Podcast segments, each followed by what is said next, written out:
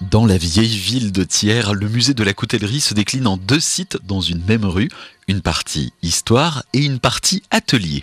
Luxonnier est guide et médiateur culturel. La coutellerie remonte entre le XIIIe et le XVe siècle ici sur la ville et la coutellerie s'est installée principalement grâce à la présence d'une rivière torrentueuse qui s'appelle la Durolle. Il faut savoir que Thiers se trouve sur l'ancienne voie romaine Bordeaux-Lyon hein, et qu'on avait sur la ville déjà une population assez importante. La ville était fortifiée et c'était quasiment le dernier point d'arrêt en fait entre Clermont et Lyon et donc il y avait euh, déjà un potentiel finalement en termes de commerce. Donc la papeterie s'est développée dans un premier temps et puis la coutellerie du coup s'est imposée assez rapidement du fait de la présence de la Durolle. À l'étage, des pièces du monde entier. Penchons-nous sur cette très grande lame finement gravée. Il s'agit d'une pièce réalisée en 1850 pour une foire industrielle, un couteau dont le manche a été gravé et sculpté dans l'ébène, et on est sur une lame qui elle euh, est en acier hein, et gravée entièrement à la main.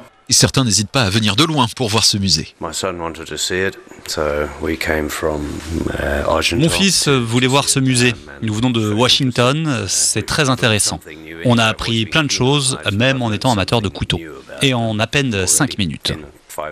Plus loin, dans la rue, nous passons côté atelier, rencontre avec Paul Geste qui assure les démonstrations.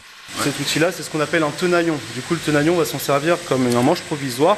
Donc on va placer la lame dans le tenaillon et ensuite on va bloquer le tout avec un coin en bois.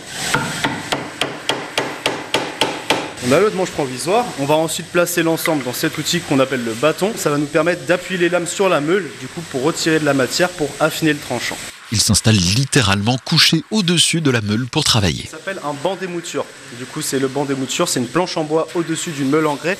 Et les mouleurs, ils utilisaient cette position couchée, c'était tout simplement pour avoir plus de force. C'était pour appuyer tout le poids de son corps sur les lames, pour arracher plus de matière et se fatiguer moins vite. On a appris beaucoup de choses, des conditions de travail assez dures, mais en même temps euh, des choses très nouvelles comme euh, la jurande que je ne connaissais pas, qui était une étape juridique pour permettre à toutes ces personnes de travailler dans des conditions euh, juridiques très strictes. Après un passage par la boutique du musée, vous pourrez repartir si vous le souhaitez avec un couteau. Si vous l'offrez, n'oubliez pas qu'une vieille légende dit qu'il faut recevoir une pièce en retour afin de ne pas rompre les liens.